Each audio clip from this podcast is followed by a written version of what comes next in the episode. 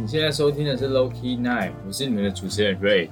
那首先要感谢我的听众一直支持我。哦，如果你还没有订阅的话，记得去 SoundCloud 跟 iTunes Store 帮我评分订阅哦。那今天是第三集，二十二岁当上厂长，却毅然决然离职，然后兼职两份工，把自己炸得一点不剩。那时候我明确知道自己要的是什么。那节目就开始哦。今天要告诉你的是，我目前求职以来我所遇到的事情，以及我学到的，还有踢到的铁板。我其实高中就想要打工了，那时候看着同学同学开始自己工作赚钱，然后利用下课的时间赚取足够自己想要想要买的物质收入。但那个时候的我太乖了，就是真人启事上的不招聘短期啊那种。就是有有的没的条件，我都会把它很在意那些条件，然后我也就傻傻不敢行动。然后那时候也还没有到骑车的年纪，能选择工作当然就更少。然后后来是在邻居朋友的介绍下，才得到第一份人生打工的经验，是臭豆腐的工读生。面试的第一天，我还找错店家，还闹一个笑话，然后当天也就迟到了。但是老板完全不以为意，完全可以接纳我这种第一次打工仔的学生，没有做过不知道，做以后才发现，腌制臭豆腐的那个箱子真的非常的臭，那个味道真的不是普通人可以忍受的。每次洗那个盒子的时候，都会想要作呕，想要吐。然后再来是状况百出的日常啊，就是像要碰到客人啊，打包忘记给餐具啊，或是找错钱等等。那第一份工作基本上我是什么都没有学到，但是我真的是闯了不少的祸。然后臭豆腐的工作结束之后，这中间我也尝试了三到四份工作，比如说加油员啊，或者是洗车员，然后还有一些外场服务生等等的。然后，因为我爸，但是都做不到三个月就离职，所以这就没什么好说的。然后再来是，因为我爸是庙里的管理员，然后因缘际会之下，刚好遇到一个信众，他们家是经营小工厂，是做过滤网的，然后他们也刚好有缺人，他们就问我要不要去试看看。然后我就这样莫名其妙的展开学徒的工作历程。工作地点介于三条路的路口，所以地址有两个。因为它的地区比较尴尬，它的直向是另一条路，然后纵向又是另外一条路，它刚好在那个中间，所以它的地址真的蛮奇怪的。然后想当然我一定找不到，八点上班，可是我九点才到，我七点多就出门了，然后我真的绕很久我都找不到。停好车之后，迎面而来第一个是我的同事。然后简单打招呼之后，我们便开始工作。起初都很和乐，没有什么大问题，就是感觉可以做一辈子做到死的那种。因为我没有工作过很久，所以我的薪水都是很不完整，或是不到一个月的那种很奇怪几万块的，一一万块出头的那种奇怪的薪水。不过问题很快就出现了，同事是一个非常情绪化的人，工厂很吵，讲话大吼大叫，那也是很正常的。那时候的我没有抗压性，完全就是新鲜现采草莓，被吼几天下来，我已经不想做了。然后刚开始也想幸福企业这个念头，也早就被扫得一干二净。但老板总会在我快要放弃的时候跟我说一些话，但我完全没有跟任何人说我受不了什么的这些话。然后他就好像可以观察到，哎，我好像快要受不了，然后就会适时的给我一点精神慰藉。然后我会就会像是听完直销老师演讲一样，自信心大爆发，觉得自己就是下一个可以上台演讲、年薪百万躺着赚的讲师。但你也知道这是不可能的，所以后来被吼了几天之后，我又来了，就这样不间断的、不间断的重复，直到第一年我终于受不了，我提了离职。正当我好不容易离开工厂那个环境，然后想好好休息，还没有找工作的时候。我家人就开始耳语压力，然后那个时候我也讲不赢他们，所以离职两周之后，我又复职了。这是我以为我准备好了，因为前一年我跟着老板学，我已经可以简单的自己独立作业一些比较简单的技术工作，然后当我设定好机器运行的时候，同事他会又会又会来揶揄，然后觉得我又没有设定好，因为我们做那个是它是属于比较精密的东西，我们有零点五公分的正负误差值，然后通常零点三公分以内的我们就不会再设定了，可是有时候可能零点三，它就会说，哎，你这样瞧不行，然后就把关又要把机器关掉，然后要叫老板来看。当然，老板也会觉得啊，只差那么一点点，而且那个是在合理的误差里面，所以那个其实是没有关系的。但是这对我来说是一个很大的打击，因为我对我自己有信心的东西，可是被你这样抨击的一无是处。几次下来，又埋了埋下了我第二次想要离职的根源。然后我开始就无心学习新的东西啊，面对原本就有的技术，我也对自己越来越没有自信。当然，你没有自信，你就会做越来越差。然后大概过了一阵子吧，我又跟老板谈这件事，我就说我想要离职。但是这中间我们其实有跟老板还有跟那员工谈过很多次，因为他的个性就是那样，然后他们也觉得啊，他就没有办法改，那你就适应他嘛。然后我家人也会觉得，你就把他当一个笨蛋，然后你就你就不要去理会他。可是那个时候我满脑子想的都是，那你们为什么要？那你们为什么希望我要跟一个笨蛋工作？然后，不过就在这个时候，我的同事竟然当天就离职了，因为我们中午有休息时间，他利用休中午的休息时间去另外一家公司面试，然后当天下班之后他就说他要离职，这其实让我有点不知所措，但是我是很开心的，我非常之开心，我的天！然后我知道接下来就不会有人再嫌我做的怎么样。想当然，因为没有人了，所以老板也把我留下来。然后接下来日子，因为我不会再被揶揄，我对我就慢慢找回我的自信心。那我进步的很快，非常快。中间也有一阵子是工作无法适，就是工作量太多了，真的没做不来。然后那时候就有刊登报纸真人啊，但是来的尽是一些不合适的人。我们是需要搬重的东西的，所以我们那个时候我们都会把最轻的东西放在门口。然后让所有面试的人来搬，就是让他试看看他能不能适应这样的工作生活。哦，很多都是搬那种轻的，他们就一副快要死掉的样子，但是他们还会跟你说：“哦，没事啊，我觉得还好，应该可以啦。”但你一看他的那个脸，就是苍白，就觉得你没可能，你这种可能搬个两三个小时，你就要叫救护车，你少在那边骗我的那种。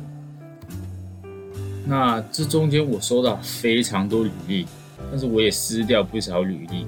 题外，呃，这是题外话。看到不适合的人，我就会直接把履历给，我就不会把他履历给老板，我会直接撕掉扔了。这种感觉真的很爽。我是指撕履历的部分。然后过了一个多月，才终于找到一个适合的人。这个时候的时间点约莫是两年半吧，嗯，两年半。然后接着因为货工作量多，然后开始就要送货了。所以我那个时候就去报考驾训班，然后考了手排车的驾照。那我第一天外送就撞到柱子，然后毕竟开 驾训班的车跟开货车上路是两回事嘛，所以老板其实也不以为意。然后时间进到了三年半，基本上所有的技术我已经八成可以自己独立完成了。然后这时候的我就升上了厂长，但我。但我也开始意识到，这其实不是我想要做的工作，这不是我想要的生活。我觉得这真的可能只是为了温饱我的三餐，然后让我有多余的能力去做我自己想做的事情的工作。但是如果这个你问我这个工作你想做一辈子吗？我绝对会跟你说我不要。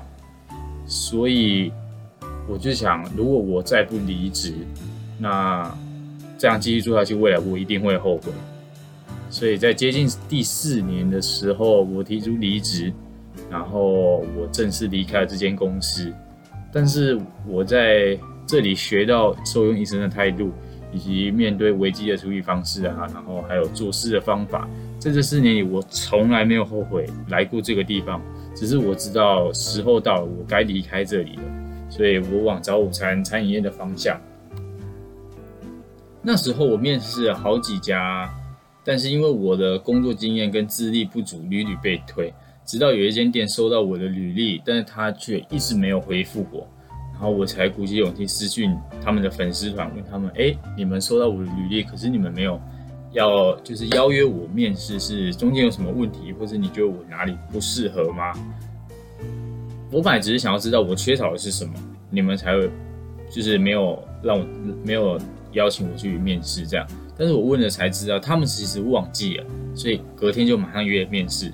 那我觉得机会是争取来的，不是你做了某些举动，你就认为机会应该降临。然后面试之后我就被录取了。我知道这是我想要的行业，我找寻很久的工作，我很热情的在工作上。当然，因为前期工作不足，也曾面临差点被叫滚蛋的时候，是有其他的工读生告诉我该怎么做，我才能度过那一个那一段时间的考察期。后来我从外场做到柜台，然后再到摆盘，到厨房，最后再到整间店最困难的煎台。这也是我一开始进来这间店。最就是最想要的职位，然后很快我成为第一个全部岗位几乎都会的兼职工读生。那这中间的成长内容绝对不是像现在这样跟你分享这么容易，也不会是像拍电影那样一个转场就是十年之后什么都会的那种画面。后来我也在晚上坚持了另一项工作，因为我那个时候不止餐饮这方面我想要学，我呃。饮料调理啊，调酒这方面我也有兴趣，所以我晚上要去找一个饮料店的工作。但是两份工作真的非常的辛苦，因为你几乎没有任何的时间可以做你自己想做的事，这个是真的。你很难挤出一点时间来，连休息的时间都很宝贵。但是那个时候的我知道，这一切是我自己自愿的，无论如何我都要熬下去。但是我必须说。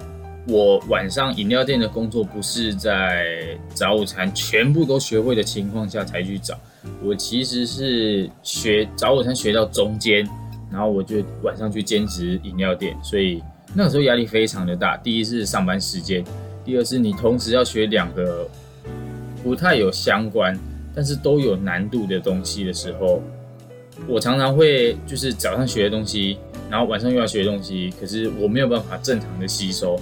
然后也当然没有办法正常的发挥，然后再来是时间的问题。我很长那个时候很长，半夜会突然惊醒，然后梦到或者是梦到自己迟到了。但是你醒来看时间的时候，都可能半夜两点、半夜三点。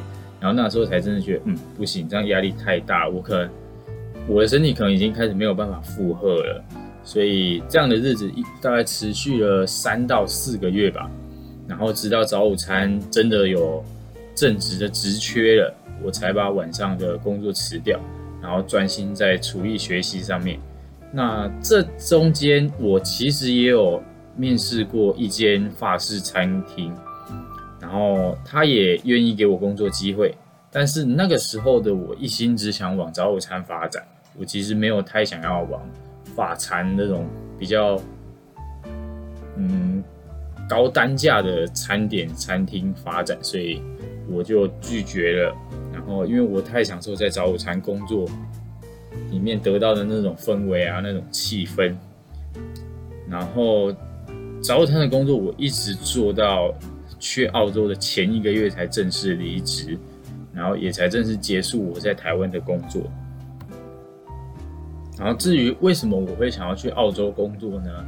是因为我的我那个时候的感情状态其实不太好。所以，我其实一六年的时候我就想要出国去澳洲打工度假，但是那个时候的我没有经济能力，而且我家里也反对，所以就这样一直拖着拖着，一直没有去。然后到一一八年的时候，就是刚好有朋友也想要去，然后他就问我说：“哎，那你要不要一起来？”然后那个时候才开始，我其实中间就一直在关注澳洲打工度假这件事。只是我一直没有找到那个机会出发，然后是刚好朋友这样讲，所以我就一九一八年一八年的七月我就开始计划这件事。那关于澳洲打工度假或者为什么我会去澳洲这些更详细的内容，我之后会再拍一个 podcast 再另外告诉大家。那听完这集，我想要告诉你的是，无论你喜欢什么，你一定要先学一个专业。这专业它可能不是你喜欢的，但你只要不讨厌它就好了。那第二个是，你可以不知道你想要的是什么，但是你必须知道你自己不想要什么。那第三是，不要高估做某件事的代价，而忽略了不做这件事情的代价。因为有时候你很容易只看到眼前，但是你却忘了更长远的计划。也许你觉得一两年很久，可是如果你把时间轴拉到出生与死亡，那一年两年在这个可能七十年、八十年的时间轴里面，就会显得微不足道。那相信你也会更有动力坚持，或者是去选择你更想要做的事情。那所有有真正价值的东西都得来不易，也不会轻易的在一开始就让你到手，所以刚开始肯定都是很辛苦的。那也希望，如果是从事什么工作啊，或者是从事新的行业，刚开始的时候，也希望你可以熬过去，因为你熬得过一开始，后面你就会比较容易。嗯呃，应该说你的适应能力就会比较强。那你之后如果换了工作环境啊，或者是新的工作行业，你也可以更快的适应这个环境，然后跟大家处得更愉快，然后工作上也可以拿到更好的表现。那今天的内容就到这边哦。如果你有什么特别的工作经验或经历，也欢迎分享让我知道哦。那也可以在 IG 上面跟我互动，我有自己的 IG 账号了。那。是，呃，它是叫 Loki Night，就是这个频道的名字，L O W 减 K E Y 空白键 N I G H T。那记得在上面与我分享你的工作啊，或者是你的想法。那也记得帮我追踪一下哦。还没有订阅，还没有订阅 iTunes Store 的朋友们，也记得帮我订阅哟。那我们下周再见，我是瑞，谁啊？